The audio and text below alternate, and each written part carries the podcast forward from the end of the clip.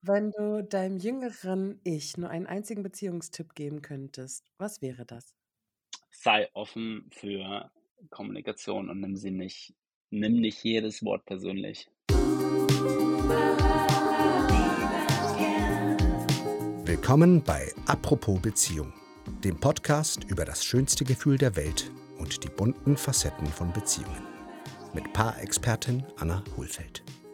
Dann herzlich willkommen zum Podcast Apropos Beziehung. Ich bin Anna Hohlfeld, ich bin Paartherapeutin mit einem Laden für Beziehungen hier in Berlin-Neukölln und ich begleite Paare analog und digital mit so einer neuen effektiven Methode, die Paaren ermöglicht, ihre Beziehungen zu verbessern. Und ich selbst stehe sehr auf Beziehungen, deswegen kann es gar nicht anders sein, genau darüber natürlich einen Podcast zu machen. Und heute spreche ich mit dir, Horst, äh, von To Be Good Dads und wir sprechen vor allem über Regenbogenfamilien und aber auch eure Beziehung und euer Leben. Herzlich willkommen, Horst. Hallo, wunderschönen guten Morgen. Ähm, voll schön, dass wir nochmal wieder sprechen. Wir haben ähm, ein Live gemacht, mal im Frühjahr 2021. Da wart ihr gerade kurz bevor ihr eure Tochter bekommen habt. Und wir haben darüber Verrückt. gesprochen. Ich habe nochmal nachgeguckt. Wir haben darüber gesprochen, so was, was kommt auf euch zu als junges Paar mit kleinem Kind und so. Und es war ganz äh, cool von euch zu hören, auch wie ihr euch um eure Beziehung kümmert und auch mit welcher Hoffnung ihr so drauf guckt, Familie zu werden. Das ist so mein letzter Gesprächsstand mit dir. Ist auf jeden Fall viel passiert und darüber werden wir auf jeden Fall sprechen. Ja, da, seitdem ist sehr viel passiert, das stimmt. Genau. Ähm, erzähl doch mal, wie lebt ihr denn?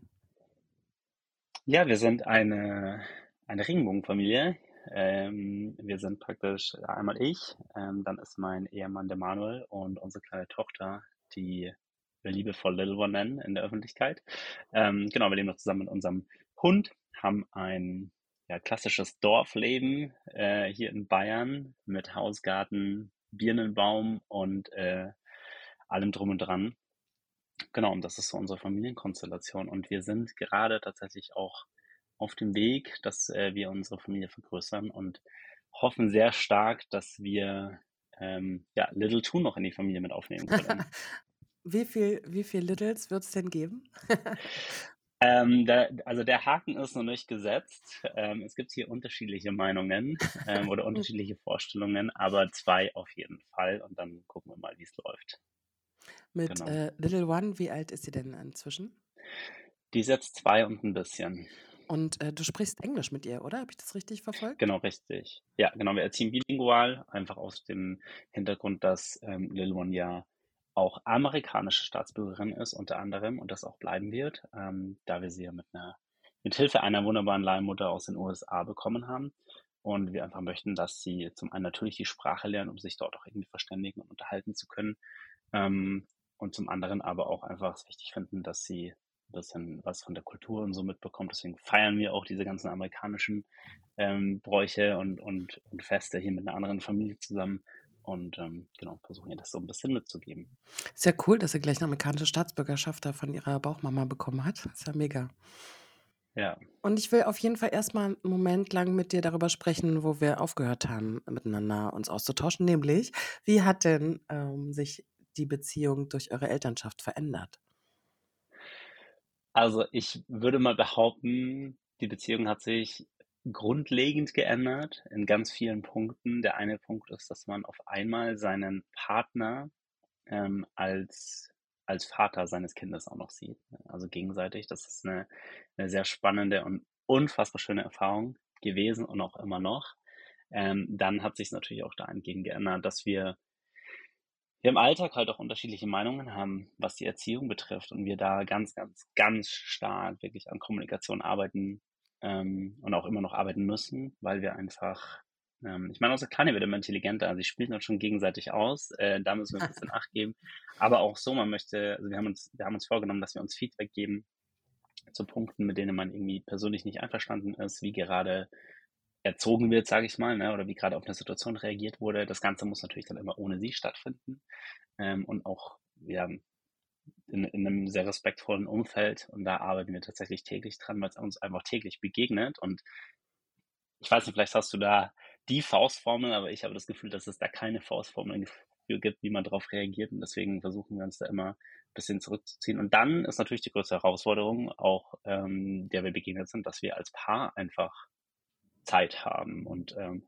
uns auch weiterhin als Paar erleben. Und Ja, ich konnte mich am Anfang wenig von der Kleinen trennen, also beziehungsweise gar nicht. Ähm, und das war so ein bisschen schwierig für mich, dann da auch wieder das nochmal ins Bild zu rufen, zu sagen, hey, ähm, nicht nur Papa, sondern auch Ehemann und auch Unternehmer und auch andere Punkte, Sohn, Bruder, wie auch immer, die diese ganzen Facetten abzubilden, das ist schon mit dem Kind nochmal viel herausfordernder, äh, herausfordernder wie, wie ohne. Das erlebe ja. ich auch viel bei Paaren, die bei mir in der Paartherapie sind, dass die meisten kommen, wenn das erste oder zweite Kind anderthalb Jahre alt ist.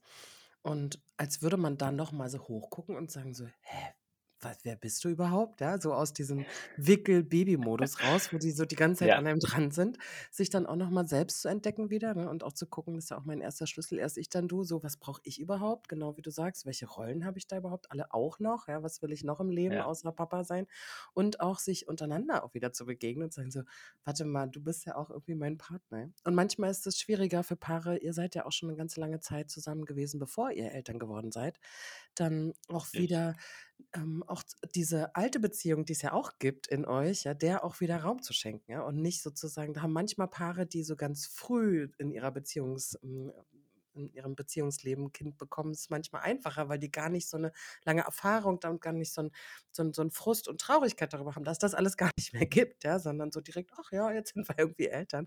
Denen fehlt das auch, aber die haben dann nicht so ein Bedauern, ja.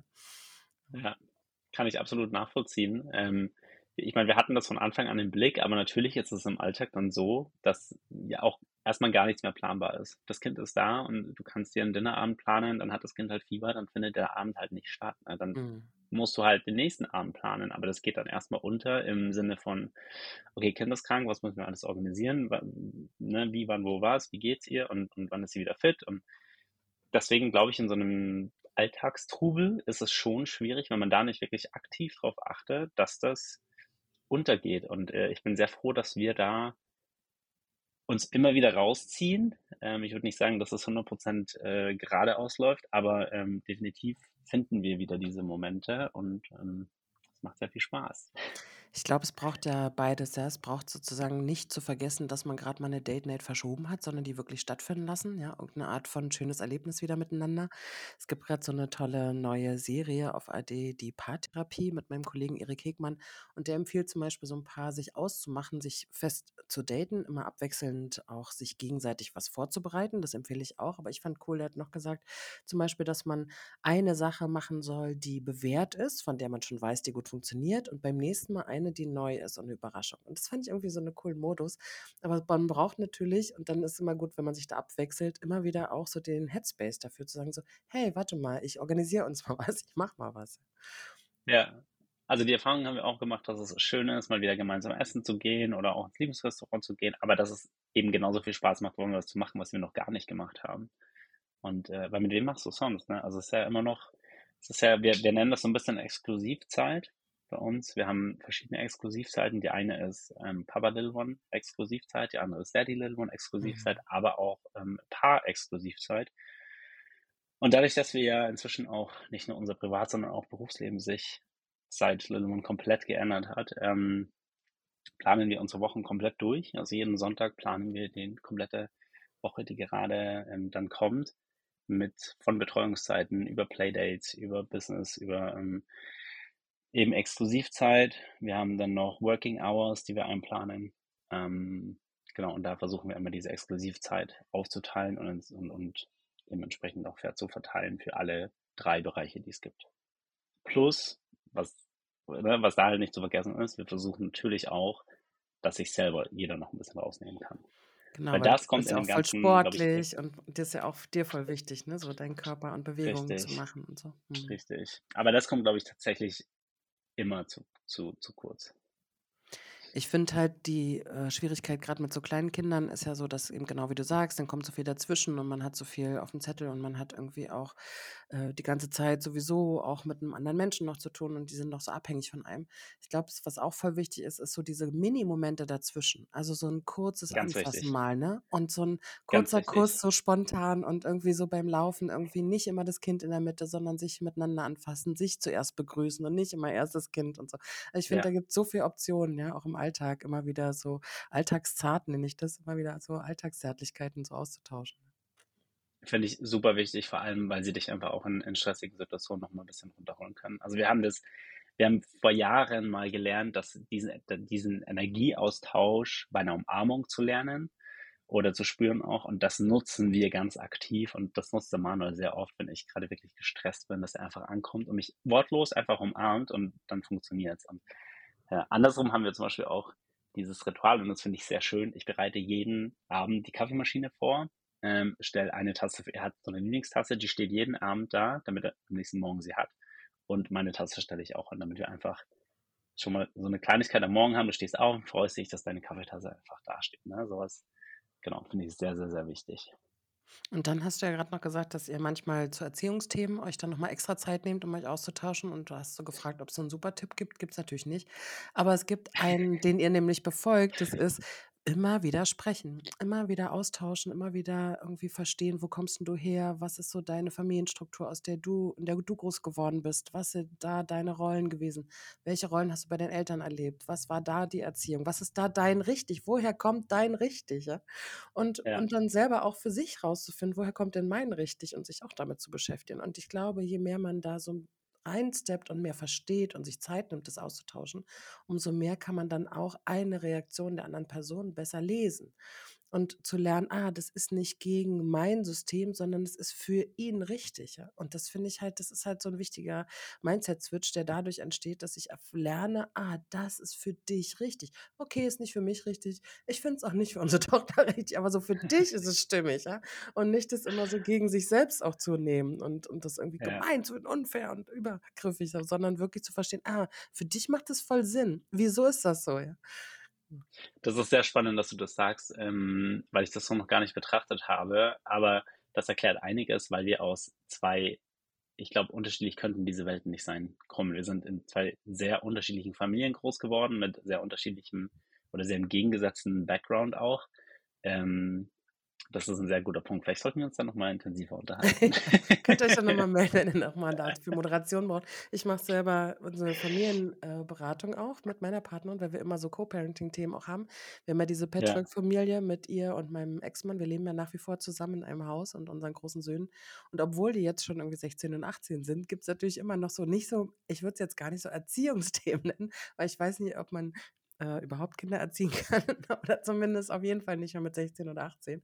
Aber so auf äh, Begleitungsthemen, ne? So wie viel will ich, dass die wirklich auch mitmachen? Wie viel ja, Space müssen die kriegen zu Hause? Ist die Couch deren Couch oder unsere und so?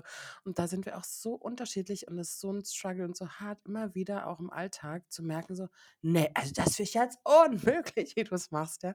Und dann genau das so zu verstehen, ah, warte mal, ey, für dich ist es, du hast es so gelernt, wenn du zum Beispiel als Kind zu zu Hause warst und deine Eltern sind nach Hause gekommen, dann war klar, fupp ab in dein Zimmer. Und das ist halt nicht mein System, ne? So. Und das wirklich so zu verstehen, zu sagen, ach, deswegen, ja. Also, das finde ich irgendwie ganz gut. Insofern, das hilft, glaube ich, sehr, um nochmal so zurückzugucken und zu verstehen, wo kommst denn du her, um heute zu ja, besser sich zu verstehen. Ne? es klingt sehr logisch und sehr, sehr, sehr sinnvoll. Sag mal, du hast vorhin gesagt, ihr seid eine Regenbogenfamilie. Erklär doch mal das Wort bitte für uns. Was ist denn eine Also eigentlich, ich, tatsächlich kann ich dir sagen, dass ich sehr lange mit diesem Wort gehadert habe, mit mir selber, ähm, weil ich diesen Abklatsch nicht haben möchte Mhm. oder diesen Stempel. Inzwischen fühle ich mich aber einfach dieser Community, Regenbogenfamilie ähm, und dem, dem, der Tatsache, dass wir dafür Sichtbarkeit schaffen müssen, sehr verbunden und auch ähm, als ein ganz, ganz, ganz wichtiges Tool letzten Endes, sich als Regenbogenfamilie zu betiteln. Das heißt, wir sind einfach ein gleichgeschlechtliches Paar und ähm, ich würde gar nicht behaupten, dass das Wort Familie erst dann zustande kommt, wenn ein Kind mit dabei ist, weil einfach auch ein, ein Paar, das sich als Familie sieht oder das ähm, Familie lebt, auch ohne Kind funktioniert. Ähm, wichtig ist eben nur, dass es nicht die gesellschaftliche Norm Mutter, Vater, Kind ist, die wir hier ähm, erleben und leben, sondern eben ein gleichgeschlechtliches Paar mit einem Kind. Und was würdest du sagen, was hat diesen Wandel in dir mm, befördert? Warum bist du jetzt damit sichtbarer oder fühlst dich da auch irgendwie auch zugehöriger? Ich habe mich tatsächlich lange damit ähm, beschäftigt. Generell bin ich sehr revoluzertechnisch eingestellt, schon seit frühen Kindheitstagen an, habe mich aber immer ein bisschen gegen diese Fahne. Also ich, ich habe es immer liebevoll die Regenbogenritter ähm, genannt bet äh, äh, betitelt. Ich glaube tatsächlich, dadurch, dass, dass wir ein, ein Schutzschild aufgebaut haben, um unsere Tochter allein schon aus der Tatsache, dass wir einfach ein bisschen in der Öffentlichkeit stehen und da natürlich bombardiert werden, ähm, finde ich, finde ich mehr diese Gruppen, Gruppen, Gruppendynamik untereinander. Unter Regenbogenfamilien sehr, sehr, sehr spannend und auch sehr wertvoll und wichtig. Und fühle mich da einfach als Teil, weil ich merke, dass wir damit einfach was bewegen können, dass wir, dass wir auch eine, eine sehr, sehr, sehr hohe Verantwortung haben, weil es ist einfach, vor 20, 30 Jahren haben andere Menschen sich getraut, in der Öffentlichkeit Händchen zu halten, als gleichgeschlechtliches Paar und heutzutage können wir heiraten und eine Familie gründen. Und deswegen, dadurch, dass wir ja immer noch die erste ähm, Generation sind, die das wirklich legal, öffentlich, richtig, wie auch immer machen können, ähm, sehe ich das ein Stück weit als Verantwortung und das ist mir bewusst geworden im Laufe der letzten ein, zwei Jahre und deswegen ja, bin ich stolz, in einer Regenbogenfamilie zu leben und das Ganze auch entsprechend voranzutreiben in der Öffentlichkeit. Und was würdest du denn sagen, welche Herausforderungen haben denn Regenbogenfamilien im Gegensatz zu so heteronormativen Familien? Was also es gibt zum da? einen ja, ähm, ich meine, wir haben natürlich ein bisschen was erlebt, als es um Antragstellungen, Kindergeld, Erziehungsgeld, Elterngeld und so weiter ging. Zu dem Zeitpunkt, also vor zwei Jahren, ähm, hatten wir gab es tatsächlich noch keine Dokumente mit Elternteil 1 und 2, sondern es war Mutter, Vater und ähm, wir mussten praktisch zum Beispiel das Elterngeld von Manuel damals äh, manuell per Hand ausfüllen. Also man konnte das, obwohl online verfügbar, nicht ausfüllen, weil wir nicht weiblich und männlich ankreuzen konnten. Und ähm, dadurch mussten wir das Ganze ausdrucken. Inzwischen ist das geändert. Ähm, das heißt, da hat sich allein in zwei Jahren schon viel getan. Aber was zum Beispiel auch ein Thema ist, dass wir damals keine Hebamme buchen konnten über unsere Krankenkassenkarte, weil diese Abrechnung, und das ist heute immer noch so, wir haben nämlich letzte Woche dazu erst ein Thema gehabt, dass die Krankenkassen die Hebamme nur über eine weibliche Krankenkassenkarte abrechnen können. Das heißt, das muss man da alles so. privat bezahlen. Ich, ihr seht es gerade nicht, aber ich schüttel die ganze Zeit meinen Kopf. Hier ist so krass, ja. Voll gut, dass du ja. das teilst. Das ist unfassbar.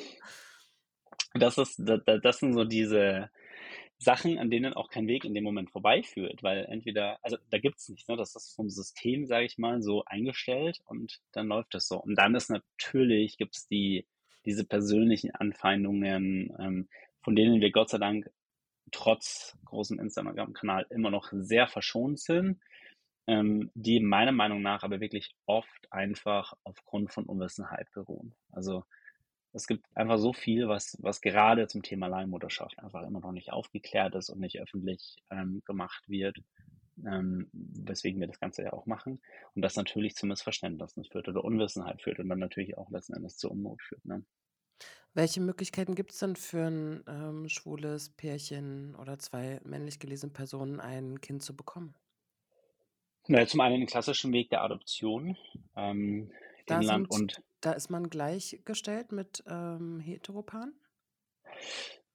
Es kommt drauf an. Also, ich habe mit sehr vielen Familien ges gesprochen. Ähm, generell ist man erstmal ein Ticken bevorzugt, weil man auch als sehr junges, gleichgeschlechtliches Männerpaar adoptieren kann, nachdem wir ja diesen biolo biolo biologischen Prozess nicht durchlaufen müssen. Also, ähm, was ich mitbekommen habe, ist so, wenn ein Heteropaar adoptieren möchte, muss wirklich von, vor allem von der Frau her klar sein und das psychologisch auch ganz stark begutachtet sein, dass sie mit dem eigenen Kinderwunsch abgeschlossen hat und damit auch klarkommt. Dieser Part fällt bei uns erstmal weg. Dann ist es aber natürlich so, dass gerade wenn es eine offene Adoption ist oder wenn die Mutter sich aktiv dazu entscheidet, das Kind zur Adoption freizugeben, ähm, dass sie immer noch sagen kann, sie möchte nicht, dass das Kind zu einer gleichgeschlechtlichen ähm, Paar kommt. Obwohl Und dann ist es sozusagen schon abgegeben hat. Ja, also sie kann das, gerade wenn es eine offene Adoption ist, kann sie sagen, ich möchte aktiv. Bitte, dass es in eine gleichgeschlechtliche Familie kommt oder eben auch nicht. Und es ist tatsächlich auch so, dass es dann letztendlich immer sachbearbeiterabhängig ist, ja. Also es, diese ganze Adoptionsnummer hängt einfach, fällt mit dem der Sachbearbeiterin. Und das ist genau. bei Heteropan weiß ich auch, dass die auch eine ähm, Grenze nach oben haben vom Alter. Ich glaube, man kann auch ja. nicht mit 60 zum Beispiel noch ein Kind adoptieren, Nein, sondern du, du darfst max, maximal irgendwie, glaube ich, 45 oder ich weiß nicht, irgend so eine Zahl sein. Weißt du das? Ich glaube, in Summe darf man nicht älter wie 70 sein oder so. Achso, Summe. die, ist tatsächlich die Summe ausschlaggebend. Okay. Ähm, ich kenne einen ähm, Gay-Pärchen, die haben adoptiert. Da weiß ich nur, dass er wäre nächstes Jahr 40 geworden und dann wäre der Adoptionsprozess zu Ende gewesen. Ich weiß allerdings nicht, wie alt sein Partner ist. Mhm. Also, ja, diese Altersgrenze gibt es da auch. Ähm, und dann gibt es natürlich den Weg der, der Pflegschaft, entweder Dauer- oder auch Kurzzeitpflege, wo ähm, immer wieder ja auch aktuell noch Familien gesucht werden, ganz händeringend. Ähm, ja, und dann Das sind auch ganz schön lange Prozesse, das weiß ich auch von Paaren, die bei mir in der Ja. Begleitung sind, dass sie dann so richtig oft Termine auch beim Jugendamt haben, selber natürlich viel sich auch überlegen müssen, kann ich es auch schaffen, das Kind dann auch wieder abgeben zu können, ne? Weil bei Pflegschaft ist ja auch Richtig. so, dass selbst wenn du eine Langzeitpflege hast, es immer sein kann, dass die Eltern sich stabilisieren, wenn es die noch gibt, ne? Immer, Und, immer, äh, immer. das ist halt auch musst du so gut können auch, ne, so dich damit Ja. auseinanderzusetzen. Ist Auch, auch natürlich, ich finde auch, dass das ein ganz, ganz, ganz andere Familien, Familienleben und Familienkonstellation, gerade wenn du in der, in der Pflege bist und Besuchskontakt hast, ne? Also Besuchstermine. Das heißt, du triffst dich mit den leiblichen Eltern oder einem Elternteil oder einem Familienangehörigen von deinem Kind und das in regelmäßigen Abständen. Und da, ich meine, wir sind sehr gut vernetzt. Wir haben sehr, sehr, sehr viele Freunde, die eben in diesen Familienkonstellationen leben und wir kriegen da so viel mit und ich bewundere das, wie, wie sie das jedes Mal aufs Neue durchstehen können, Mhm. weil auch da sind einem die Hände gebunden, wenn das Jugendamt ähm, und oder der Sachbearbeiter dann eben nicht mitspielt oder das ein bisschen anders umgesetzt wird, wie es eigentlich vielleicht fürs Kind auch in dem Moment gut wäre, muss man das einfach mitmachen. Und das ist schon sehr, sehr, sehr, sehr schwierig. Mhm. Genau. Okay, also haben wir Adoption und Pflegemöglichkeiten. Und was gibt's noch? Du kannst natürlich dir ein anderes Pärchen suchen. Machen ja auch manche, die dann sich so zum Beispiel zwei lesbische Frauen oder lesbische Genau. Co-Parenting, ähm, ganz spannende Nummer. Ich spreche mit sehr vielen Paaren und habe immer noch keine positive Rückmeldung bekommen. Also es endet leider immer, was ich bis jetzt mitbekommen habe, nicht im Positiven. Also es kam für uns auch nie in Frage, aber das führt wohl über kurz oder lang immer wieder, ähm, so dass das mir zumindest mitbekommen, zu Problemen. Und dann gibt es natürlich auch den Weg der Leihmutterschaft, so wie wir ihn gegangen sind. Sag nochmal, welche äh, Schwierigkeiten kann es geben bei diesen ähm, gleichgeschlechtlichen Paaren, die sich und miteinander Kinder zeugen? Also was wir mitbekommen, was ich letzte oder vorletzte Woche habe ich erst mit einem Paar gesprochen, da haben die, das war auch klassische ähm, Lesben- und Gay-Couple, also zwei Männer, Mhm. zwei Frauenpaare. Ähm, es gibt ein Kind in dieser Konstellation und die Frauen haben sich dann getrennt und die eine Frau, die auch die leibliche Mutter des Kindes ist, hat sich auch noch mit dem Gay-Couple zerstritten, ist in, ins weggezogen, ähm, ich glaube sogar ins Ausland gezogen und damit ist diese Familie zerschossen und es ist dann leider auch so, dass dem Vater hier einfach wenig bis gar keine Rechte zur Verfügung stehen. Und Und ist es ähm, dann äh, ja, so, dass man dann gucken kann, dass man zumindest als Vater Sorgerecht äh, haben kann? Also, dass man zum Beispiel so, kennst du so Fälle, wo aufgeteilt ist, dass das Gay-Couple sich dann einen Sorgerechtsanteil holt von dem Kind? ja, also gibt's, aber auch da ist es, we- es ist leider, man kann da mit sehr unfairen Karten spielen. Ne? Also wenn da einfach mal irgendwas angezeigt wird, was eventuell auch gar nicht stattgefunden hat, wird das Jugendamt natürlich sofort hellhörig und dann haben die Jungs und die, oder die Männer öfter einfach die, die kürzeren Karten. Also die, das funktioniert ganz leicht, dass man da einfach Intrigen spielen kann und das Jugendamt dann natürlich drauf einsteigen muss, was auch gut ist, aber solange dann einfach so ein Prozess läuft oder solange so eine, eine Anzeige läuft im Sinne von Kindesmissbrauch oder wie auch immer, ähm, hat man halt auch wenig Chancen, das Kind bei sich zu haben und zu sehen. Also mit der Konstellation wäre ich, so einfach wie sie klingt, glaube ich, dass das die allerschwierigste aller Formen ist, weil so viele Menschen auch beteiligt sind, die emotional da drinnen hängen, ähm, dass das was ist, wovon ich persönlich einfach wirklich abraten würde. Wir können ja mal sagen, wenn ihr hier zuhört und ihr so eine Konstellation seid, in der das gut funktioniert, meldet euch mal bei mir, weil ich habe natürlich immer Lust auch zu hören, was klappt gut. So, als wenn, als du gesagt hast, du kannst dich gar nicht an irgendein Paar erinnern, wo es klappt, kann ich sagen, ich auch nicht, ich auch nicht. Ich habe natürlich auch viele Paare, die zu mir kommen, die sich sowieso schon streiten. Aber wenn zwei Frauen da sind, die zusammen Kind haben mit einem Schwulen oder eine Person, ach, es reicht schon eine Person und nicht zwei, dann ist auch Ja. ganz oft, dass das dann irgendwie auseinanderbricht. Das ist auch so meine Erfahrung damit. Also wenn ihr das hört und bei euch klappt es gut, meldet euch, dann machen wir nochmal ein Gespräch dazu. Genau. Und dann gibt es äh, Leihmutterschaft. Ähm, und äh, sag nochmal Leihmutterschaft, was ist das denn? Genau, also ich möchte ganz klar nochmal darstellen, dass wir die Leihmutterschaft über die USA gegangen sind, weil Mhm. das sich nochmal ganz extrem abhebt von Leihmutterschaft in Im Osten. Ähm, Weil es die beiden Optionen bedeutet, gibt sozusagen, ja. Es gibt sozusagen irgendwie Osten, so mhm. also Russland es, und Co. Genau, es gibt, das sind die beiden klassischen Optionen. Okay. Inzwischen gibt es die Option über Russland oder Ukraine gar nicht mehr für mhm. alleinstehende Männer oder eben auch gleichgeschlechtliche Männer, also Männerpaare. Das geht nicht mehr. Es gibt Wege über Kanada, über Zypern, glaube ich, inzwischen auch. Aber der Vorteil, und das ist auch das, worauf ich immer achten würde, ist, dass es ein Abkommen mit Deutschland und USA gibt, worüber man nicht nur ein Kind in den USA bekommen kann, von dem man äh, der rechtlich und auch ähm, weibliche Elternteil ist, sondern das auch rechtlich korrekt zurück nach Deutschland führen kann. Und das ist ja, glaube ich, der wichtigste Part. Das Konstrukt, in dem wir ähm, das Ganze gemacht haben, ist eigentlich in Anführungsstrichen der klassische Weg. Wir sind ein Gay-Couple, wir haben uns eine Agentur in den USA gesucht, wir haben uns auch eine Fertility-Klinik in den USA gesucht, die wiederum hat uns eine Eizellenspenderin ähm, zur Verfügung gestellt, beziehungsweise wir haben uns die aus einer Datenbank ähm, ausgesucht. Und die Agentur hat sich dann darum gekümmert, dass ähm, sich eine Leihmutter für uns entscheidet. Das äh, läuft mit einem ganz, ganz harten und sehr intensiven Matching-Prozess von beiden Seiten. Also sowohl die Leihmutter wie auch wir werden gescreent, gematcht ähm, und können dann miteinander gucken, ob, ob wir uns sympathisch finden, das Geld machen würden oder nicht. Und ja, der rechtliche Hintergrund ist, dadurch, dass eine Eizellenspenderin dazwischen geschalten ist, sind wir beide ähm, seit dem dritten Schwangerschaftsmonat die reinen, die ein, einzigen alleinigen ehemaligen rechtlichen Eltern des Kindes und haben damit einfach, stehen wir sofort in der Geburtsurkunde und bekommen in, auch in Amerika den deutschen Kinderreisepass und fliegen dann einfach damit zurück. Und damit ist es unsere leibliche Tochter und es gibt keine rechtlichen Barrieren da irgendwo noch dazwischen. Und zu der Bauchmama, wie ihr sie nennt, habt ihr total guten Kontakt. Das kann man auch ja. verfolgen, dass ihr immer da auch, also ihr euch auch schon besucht habt und ihr nochmal da wart und so. Das ist ja irgendwie voll schön zu sehen. Hm. Genau, das war uns auch sehr wichtig. Das hatten wir der Agentur auch damals gesagt, dass wir wirklich jemanden möchten, der einfach langfristig mit uns Kontakt hat und es hätte uns tatsächlich nicht besser treffen können. Also es ist äh, immer noch wundervoll und es ist tatsächlich so, vor zwei Tagen hat Lilwan das erste Mal verstanden, dass sie im Bauch dort drinnen war und mhm. sie nennt sie auch Bauchmama. Also wir werden das heute auch posten auf Instagram. Wir haben es auf Video aufgenommen, wie sie sagt, dass sie eine Bauchmama hat. Und das ist es war ein sehr emotionaler mhm. Moment. Ich bekomme gerade wieder Tränen, weil sie, das war unser Wunsch, dass sie das versteht. Ähm, ist das sie zwei und hat es verstanden. Mhm. Ja, sehr schön. schön.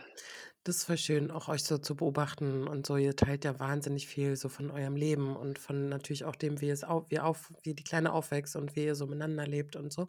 Ähm, was, sind denn Rückmeldungen von euren FollowerInnen, die du magst und welche sind auch ein bisschen schwierig? Also gerade auch, sagst du auch, seid so in der Öffentlichkeit, wie erlebst du das denn?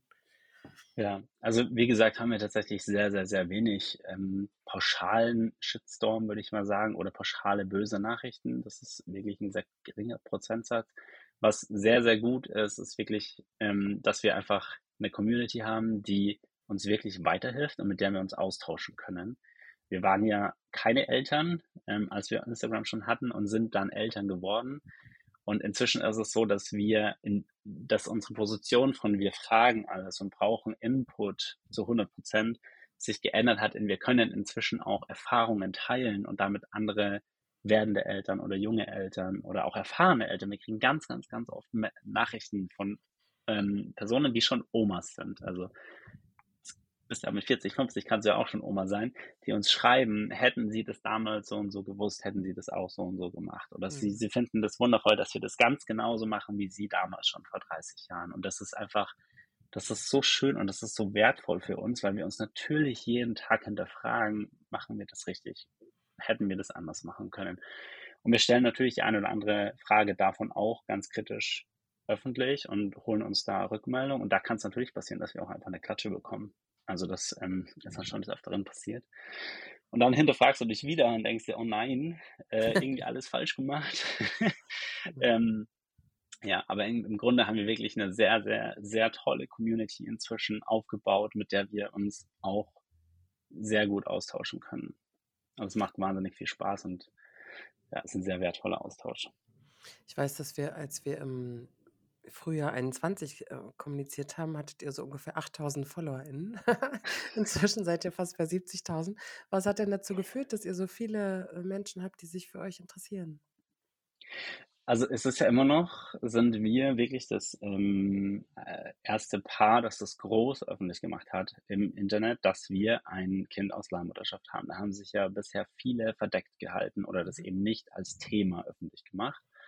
Ähm, und ich glaube, dass wir damit einfach, was, was uns wirklich nicht bewusst war, was wir nicht wussten, ist, wir konnten oder können immer noch damit so vielen Menschen helfen, was nicht nur gleichgeschlechtliche Paare, sondern wir wirklich 70 Prozent heterosexuelle Paare, die auf uns zukommen und sagen, ich wusste nichts davon, mein Arzt hat mir nie was davon gesagt, ich habe aber seit ich 14 bin kein Uterus, ich kann einfach keine Kinder bekommen, ich möchte aber, dass wir ein leibliches Kind mit dem Sperma meines Mannes bekommen oder ich darf keine Kinder bekommen, ich habe aber gesunde Eier, ich möchte einfach nur, dass irgendjemand mein Kind zur Welt bringt, könnt ihr uns helfen? Und das ist ich glaube, das hat ziemlich schnell die Runde gemacht. Natürlich hatten wir auch den einen oder anderen Fernsehauftritt, der dazu geführt hat, dass wir da eben ähm, das Thema vorantreiben können. Und das nutzen wir auch ganz bewusst als Tool, um eben dieses Thema zu streuen. Da geht es auch nicht um Selbstdarstellung oder irgendwas, sondern einfach nur darum, dass wir diesen, diesen Weg so weit wie es geht streuen möchten. Und ähm, diese Rückmeldungen erreichen uns jeden Tag. Jeden Tag erreichen uns Anfragen von Menschen, die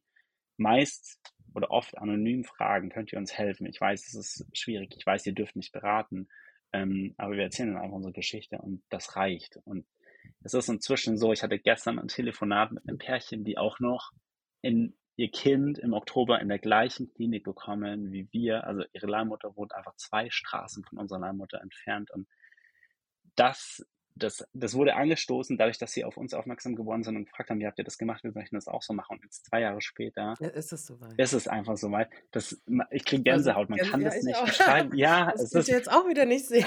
so Das ist einfach hm. zu wissen, oder wir, also wir können es auch nicht begreifen, dass das wegen uns ist. Dass das, hm. also hätten wir das nicht öffentlich gemacht, wären wir diesen Weg nicht gegangen, hätten wir uns nicht dazu entschieden, hätten wir das Geld nicht zusammenbekommen, gäbe es so viele Familien wahrscheinlich einfach nicht. Und das, das mache ich mir jeden Morgen bewusst, aber ich verstehe es nicht. Das geht nicht in mein rationales Gehirn, ganz ehrlich. aber es ist, es später mal, wenn du dann mal so ein Rentner bist, weißt du?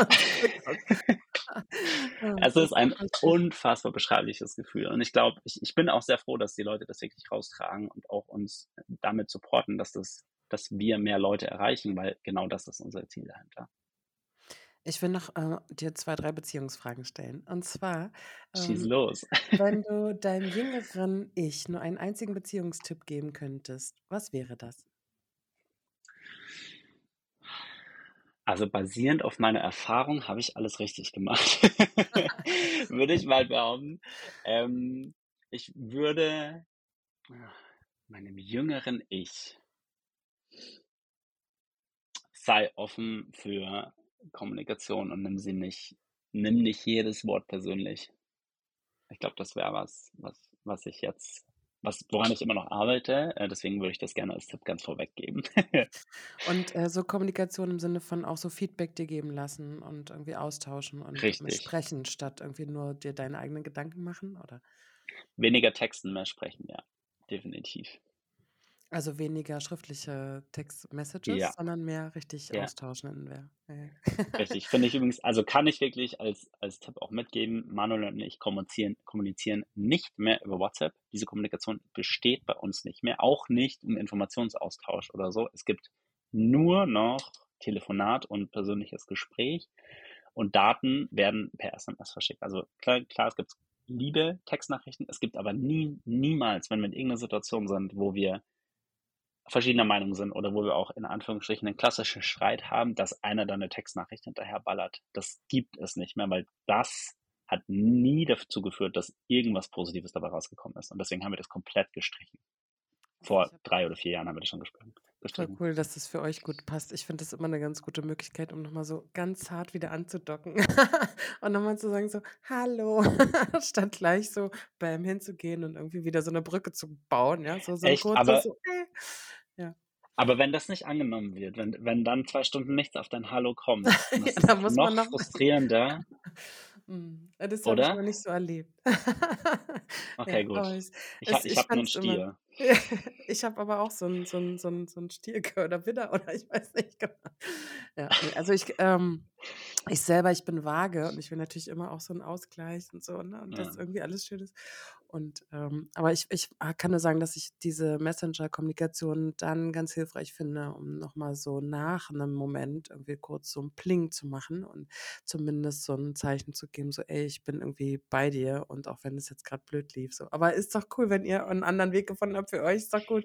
Da bin ich stehe ich Ja. ja auch für, dass jedes Paar so für sich rausfinden muss: „Was brauchen wir denn so?“ Welche Eigenschaften sind dir denn in einer Beziehung wichtig?